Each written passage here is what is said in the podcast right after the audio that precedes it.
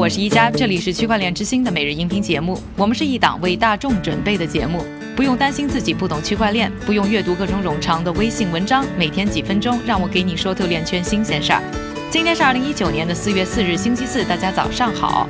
今天呢，来和大家关注一下中国。首先呢，和大家分享呢中国在区块链产业合规方面的最新动态。关注我们区块链之星纪录片和我们英文 newsletter 的朋友呢，可能都有注意到。我们呢曾经和大家呢讨论过多次，就是从政策角度啊看中国政府呢对于数字货币和区块链的态度。应该说呢，中国政府对于数字货币的态度现在非常坚决，就是一个绝对的 no。那对于区块链这个技术呢，应该说是比较支持的。而在这个新产业进一步的合规化上呢，进入二零一九年呢，中国应该说动作很多。先是在一月份的时候呢，出台了区块链信息服务管理规定。另外呢，中国国家互联网信息办公室呢，又刚刚公布了第一批境内区块链信息服务备案清单，共有呢一百九十七个企业和机构呢在该名单上。除了百度、阿里巴巴、腾讯、京东、爱奇艺等一批呢大家熟悉的互联网巨头的名字出现在了名单上之外，中国浙商银行、平安保险等金融机构呢也在其中。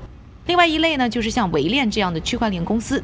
想了解的完整名单的朋友呢，可以关注我们的微博“区块链之星 ”（Next Block N E X T B L O C），那去了解，或者呢关注微信 “Next Block N E X T B L O C”，输入“名单”这个词呢就可以获得。在地域上呢，在北京的备案公司呢数量最多，其次呢就是来自浙江和深圳的。值得注意的是呢，网信办表示啊，备案仅是对主体区块链信息服务相关信息呢进行登记，并不代表呢他们对这些机构他们的产品和服务呢是认可，并强调呢任何机构和个人呢不得以此呢去谋取任何的商业目的。而中国啊，在整个区块链行业当中的活跃度呢，依然是遥遥领先的。有数据指出，目前在中国开发的区块链项目的总数呢，依然居世界首位。去年十月呢，阿里巴巴的云计算子公司阿里巴巴云呢，是宣布将加强在中国境内的 BaaS 服务，也就是呢 Blockchain as a Service。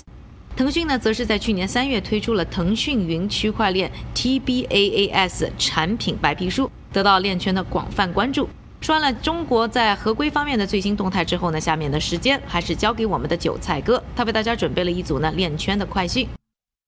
好的，一家，我们今天呢先来看一组企业和平台方面的消息。首先啊，阿联酋的一家电信运营商建造的区块链平台已经获得了政府的官方认可，该平台已经获得了智能迪拜组织的批准，并将负责到二零二一年利用颠覆性技术来改造国家级服务。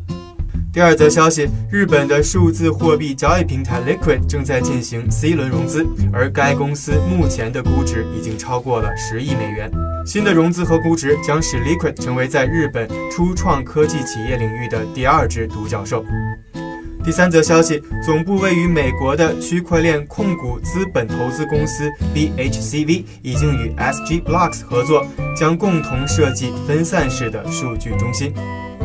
再一则消息，四大会计师事务所安永在日前递交给法院的检测报告中指出，现在已经关闭的加拿大数字交易所 Quadriga CX 应该破产，而不是作为正在进行债权人保护程序的一部分进行重组。最后呢，我们再来看一则研究报告。根据 Research and Markets 的报告，到了2024年，全球区块链在电信领域的应用将产生13.7亿美元的收入。而区块链在电信领域的增长将基于信息安全、5G 的实现等关键因素。感谢韭菜哥的分享，也感谢各位的收听。我是宜家区块链之星，还原区块链最真的样子。我们明天再见。